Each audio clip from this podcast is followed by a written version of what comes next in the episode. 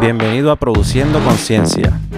Esta serie de podcasts han sido creados con el objetivo de aumentar el conocimiento en agriciencia y manejo de recursos naturales para el beneficio del agricultor, de los trabajadores agrícolas y también de los ciudadanos interesados en conocer más a profundidad acerca de temas relacionados a cómo se producen los alimentos que nos llevamos a la mesa. Cada episodio es una oportunidad de aprendizaje impartida por los mejores profesionales agrícolas de la Universidad de Florida y otras instituciones colaboradoras. Les invitamos a que se abroche el cinturón mientras Jonael Bosques y Francisco Rivera los guían en otro episodio de Produciendo Conciencia.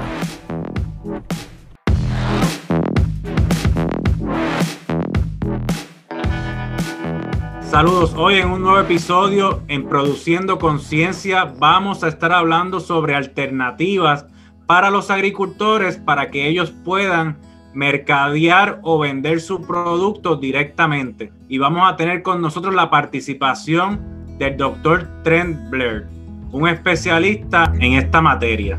Sí, una de las cosas que eh, nosotros hemos identificado como agentes agrícolas es que tenemos estos agricultores nuevos o estos agricultores que están explorando otras alternativas para mercadear sus productos y ellos no tienen en claro eh, todas las cosas que ellos pueden hacer, todos los outlets, todos los mercados que ellos pueden em, eh, accesar para vender estos productos, principalmente en, cuanto a los agricultores pequeños, ellos posiblemente eh, tienen problemas muchas veces con eh, saben cómo producir el producto, pero no saben cómo mercadear ese producto.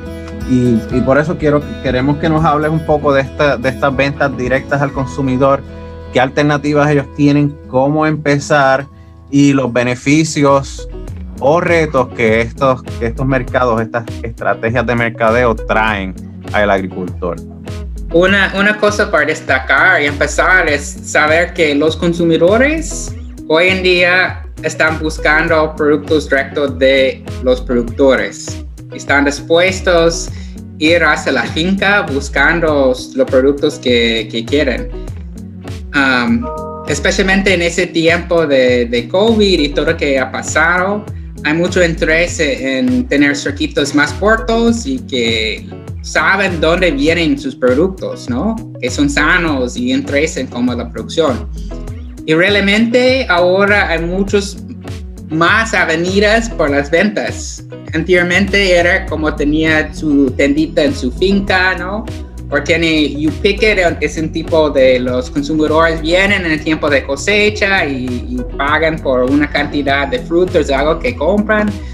O tienen su kiosco en la calle o en un parque por las ventas. Pero ahora con la expansión de, de Internet, hay oportunidades por las ventas y compras por email, llamadas, que lleguen por correo los productos, um, ventas en mercados. Um, y hasta que hay muchos restaurantes, por ejemplo, que tienen su, toda su producción y, tienen su fama por consumo local y hacen contratos y compras directas de las fincas de productoras, um, hasta escuelas. Entonces hay muchas oportunidades que no había antes por las ventas, especialmente por los pequeños productores. Sí, una de las cosas que vimos en, eh, durante la pandemia, cuando estábamos en cuarentena, eh, eh, recuerdo ver que los agricultores abrían sus fincas a los, a los vecinos, a las personas que querían comprar directamente. Y entonces vimos que hubo un problema de distribución donde las personas querían ese producto, iban a la finca y a veces tenían que esperar horas en sus carros para poder entonces acceder a una o dos libras de blueberries. Y yo veo eso como un modelo que no era sustentable. Era directo al consumidor, pero no era muy sustentable. Tenemos eh, que, que ver cómo yo, como eh, un negociante y un agricultor, puedo tomar la mejor decisión para el modelo que yo quiero eh, que, que tener en mi finca. Entonces, ¿qué cosas tenemos que considerar? Necesita saber y conocer un poco de sus clientes, ¿no? Entonces, es muy importante en cualquier negocio que tienen un plan, ¿no? Un plan de negocios, de manejar registro, registros y saben qué precio debe vender sus productos para tener una ganancia es, es clave, ¿no? y hacer un poco pequeño estudio de mercado que podemos compartir recursos que tenemos en, en UFIFES para enseñarles cómo hacer eso, para saber qué quieren sus consumidores, ¿no? Conversar con algunos clientes posibles y, y saber qué quieren, qué preferencias que tienen. Por ejemplo, hoy en día hay muchos más consumidores que buscan productos orgánicos, ¿no? Si tal vez necesitan certificación orgánica y saber qué tipo, qué variedades, qué frutas o verduras o otros productos que están buscando. Tal vez quieren productos un poco procesados. Entonces, una vez que sabe su mercado, tiene una idea de dónde pueden venderlo para manejar un poco de riesgo, también es importante entender y saber qué requisitos que necesiten cumplir, ¿no? Hay unos límites y ustedes pueden clarificar un poco eso en, la cantidad de, ventas que pueden tener sin tener licencias y, y tener licencias de pagar los impuestos al Estado y todos esos requisitos de, de Estado. Um, saber un poco para tener um, más claridad y cómo va a empezar su negocio. Y, todo eso va a variar también dependiendo de del producto que tú vas a, estar vendiendo, por ejemplo, ornamentales versus vegetales versus eh, huevos, eh, que cada uno de ellos, pues, o carne, tienen, tienen sus regulaciones y entonces como agentes de extensión nosotros podemos proveerle los recursos específicos que usted necesita, pero usted tiene que llamar a la oficina para entonces eh, que nosotros podamos ayudarle, ¿no? Y Jonael, tocaste un tema muy importante. Me parece que ese ejemplo es, es de suma, suma importancia y, debemos profundizar un poco más sobre, sobre ese ejemplo que tú diste del Blueberry. Y lo que llega a mi mente es cómo podemos hacer que los consumidores tengan una mejor experiencia al momento de comprar el producto en la finca. ¿Cuáles serían las estrategias que el agricultor debe considerar para hacer de esa experiencia, como por ejemplo se tardó una persona en comprar dos horas, ¿cómo podemos hacer que el agricultor en, esas dos horas tenga una experiencia plena y que al fin del día diga, valió la pena comprar el producto en esta finca, pues aunque sea, por como tú mencionaste, Trent, el producto está producido en, Florida, está hecho en Florida, tiene la marca registrada de hecho en Florida. Eh, tengo algunas actividades que puedo hacer dentro de la finca, lo que yo espero, la compra de ese producto. Eh, ¿Qué otras cosas podríamos estar haciendo como agricultores para mejorar esa experiencia? Sí, muy bien. una característica que encontré en todos lados que faltaba y es clave es la comunicación. Cómo se comunica con sus clientes. Entonces ahora tenemos muchas nuevas maneras de comunicarse por social media, ¿no? Por email, um, tiene su página web, ahí pueden estar que están registrados, cuando pueden venir, explica qué productos que tienen momento, hacen pedidos en esas maneras y también explicar cuándo hay escasez o abundancias o qué productos que tienen, ¿no? Entonces, la falla que encontré es más que, que a quebrar algunos negocios cuando no hay buena comunicación y relaciones de consumidor con el productor, ¿no?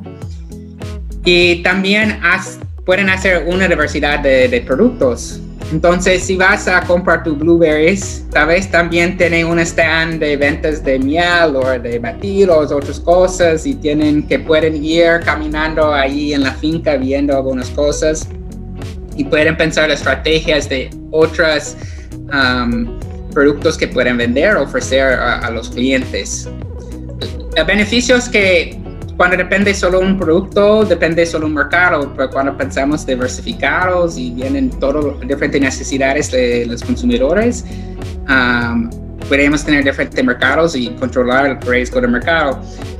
Y, pero también mucho en eso es trabajar en conjunto con otros productores, como hemos hablado en, en la serie anterior, ¿no? En el capítulo anterior, de, es importante cuando trabajan en conjunto que pueden ofrecer más y ofrecen más servicios. Traíste un punto que me parece muy sabio y es el de poder integrar otros productos a la finca, ya sean de otros agricultores, pero cuando hablamos de productos, el agricultor también debe pensar un poco más allá, que un producto no tiene que ser solamente agrícola, puede ser otras entradas. Eh, por ejemplo, yo he visto en algunas comunidades que hay agricultores que venden frutas y vegetales de, otras personas, pero también venden equipos para siembra, eh, abono, que hay, hay otras oportunidades que a veces como agricultores no, no las vemos. Y algo que me parece que sería una buena alternativa es que el agricultor pueda de alguna manera proveerle un tour o una explicación de cuáles son los procedimientos que se van llevando a cabo en esa finca para que ellos puedan conocer lo, cómo se produce lo que se le está vendiendo al consumidor. Y eh, todo lo que estás hablando ahora son estrategias de mercadeo donde le estás añadiendo valor a lo que estás haciendo, pero todas esas cosas toman tiempo y toman esfuerzo. Y en mi mente viene este análisis de, negocio, que es el paso número uno que lo dijimos en el video anterior, donde el agricultor tiene que estratégicamente diseñar un plan para ver si tiene el capital, si tiene la mano de obra y si eh, tiene un mercado viable para, para, esos productos. Y yo lo que veo generalmente eh, es, son estas personas que quieren producir en la finca y punto. Quieren, lo único que quieren es dedicarse a sembrar. Tienen un sueño, pero no tienen todas las herramientas necesarias para hacer ese sueño realidad. Y para eso es que estamos nosotros en el servicio de extensión agrícola, para poder ayudarlos a esos soñadores a que hagan su sueño realidad. Para poderlo de una manera sencilla, ¿ves?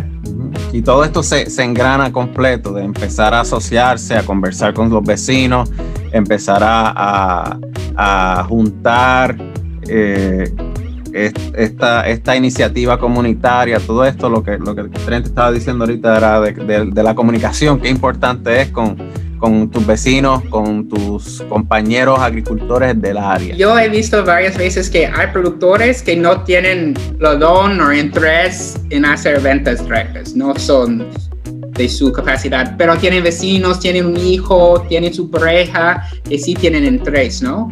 Entonces muchas veces trabajan conjuntos, cogen una persona que es más emprendedor, emprendedora, que quieran ponerse frente y, y llevar ese trabajo a los clientes, ¿no? Entonces, eso también es el trabajo conjunto viendo quién realmente puede hacer ese tipo de negocio. Luego de que ya el agricultor tiene su plan de negocio establecido, me gustaría que nos hables un poco más de cuáles son esos beneficios de las ventas directas para el agricultor. Obviamente, mayor beneficio que puede recibir es por las ventas. Y cuando usted viene directamente a, a consumidor, a su cliente, está cortando el intermediario, que normalmente lleva un margen de su, de su producción, ¿no? Cuando vende un intermediario, él o ella lleva su, su, margen antes que le venda a otro. Entonces usted puede capturar todo ese margen en, sus ventas directas. Um, entonces ganancias, mayores ganancias es, es, el primero, pero también um, con mayor participación de los consumidores. Usted puede conocer las preferencias de sus, consumidores y producir un producto o procesar un producto que realmente ellos, ellos quieren, ¿no? Que sea un producto orgánico, que sea de diferente variedad. Pueden conversar directamente con ellos y saben que quieren producir eso y tener mejores ventas. Y algo que yo pienso es muy importante es que los consumidores saben de dónde llega su comida. ¿no? Hoy en día mucha gente en las ciudades, otras partes, no saben de dónde viene su comida. Entonces tienen una oportunidad de interactuar con los consumidores cada vez que vienen en su finca, ahí enseñan cómo son alimentándose, es mucho mejor por nuestro sistema alimentario en ese país. Y también usted tiene mucho más control sobre su mercado, ¿no? Pueden decidir dónde quieren ir, dónde quieren vender, qué tipo de producto. Entonces, yo veo muchos beneficios a ese tipo de mercados si le tienen interés. Y, esto es interesante, me acuerdo eh, haber leído hace como 15 años en una revista de producción ganadera aquí, aquí en Estados Unidos eh, que en Illinois me acuerdo como ahora, había este modelo donde el ganadero tenía sus vacas y era una finca, era una, lechería pequeña. Y en esa finca él le vendía una vaca a una o dos o tres o cuatro familias diferentes. Y la leche que esos consumidores eh, compraban de esa finca era garantizada de que era de esa vaca. Entonces vemos como yo voy a Walmart o a Publix o a la tienda donde usted haga su compra y compro un galón de leche por 2 dólares con 30 centavos, pero no tengo esa conexión directa con, la vaca que, que se comió la hierba, que fabricó la leche. Entonces, quizás eso tenga un valor sentimental para la persona que lo consuma y va a apoyar a ese agricultor que probablemente no era viable su operación porque solamente tenía 10 animales y ahora nosotros estamos dispuestos a pagar un poquito más por ese galón de leche y entonces así pues lo apoyamos y lo mantenemos todavía en el mercado porque tiene un valor para nuestra comunidad y nuestra familia eh, ese producto que, que, consumimos. Y pues como, como, como agricultor yo tengo que considerar cómo yo puedo vender ese producto y tener un, el máximo de las ganancias que yo pueda tener, ¿verdad? Yo pienso, Jonael, que tocaste un tema bien, bien sensitivo, pero que es, de, es muy relevante para lo que estamos hablando y es el, el desarrollar una comunidad basada donde están los agricultores. Es una oportunidad que hay que yo realmente no estoy seguro si se esté explotando de la manera que se puede explotar y cada vez que, compramos en un área, en un, en un lugar, fomentamos la economía de ese lugar.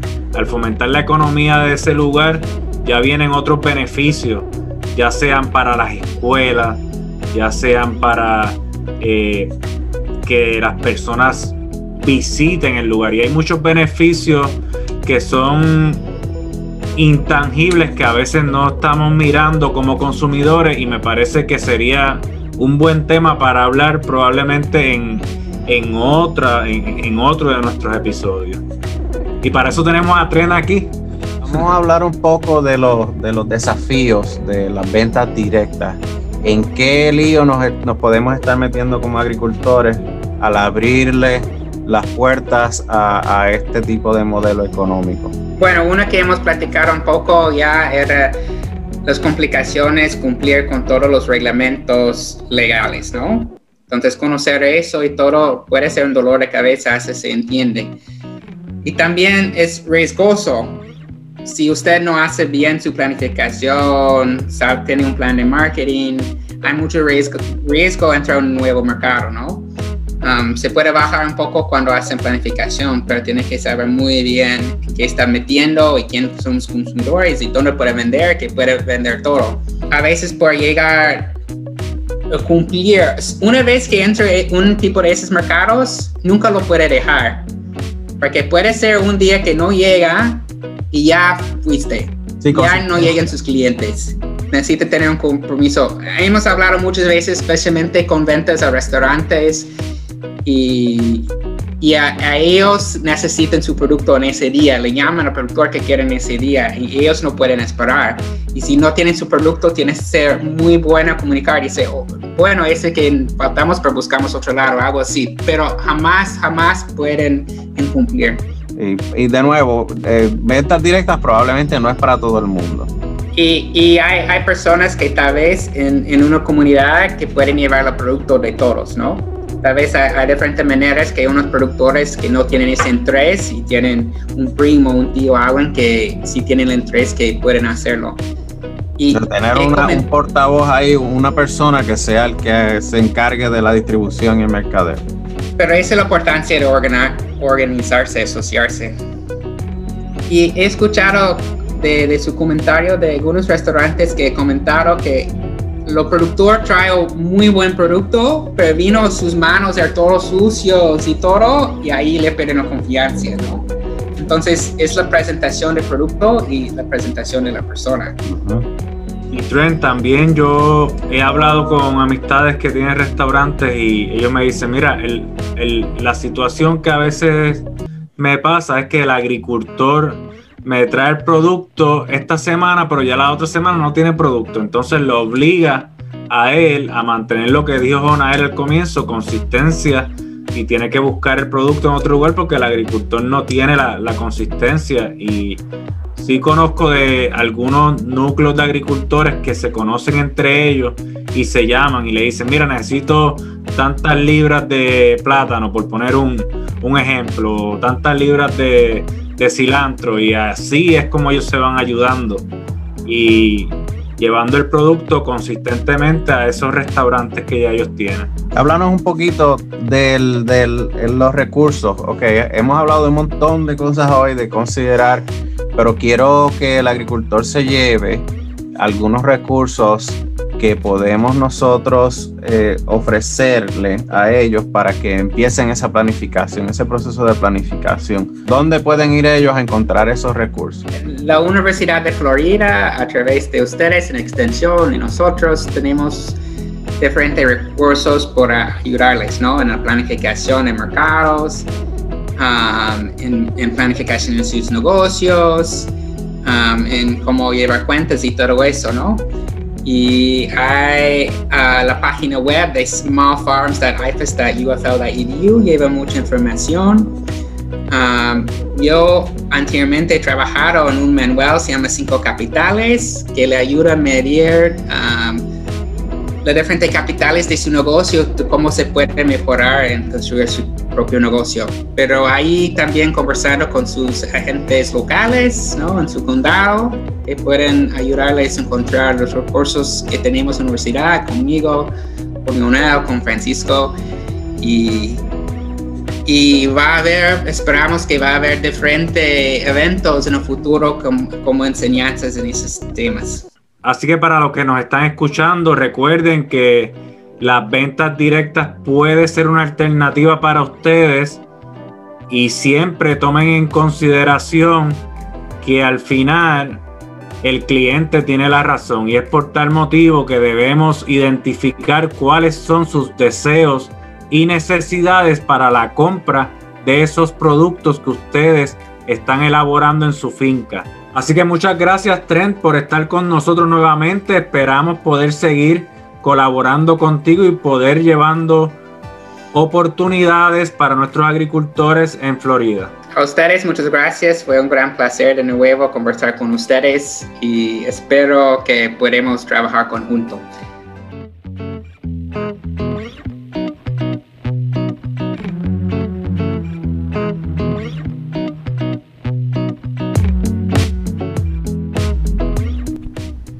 Y esto es Produciendo Conciencia.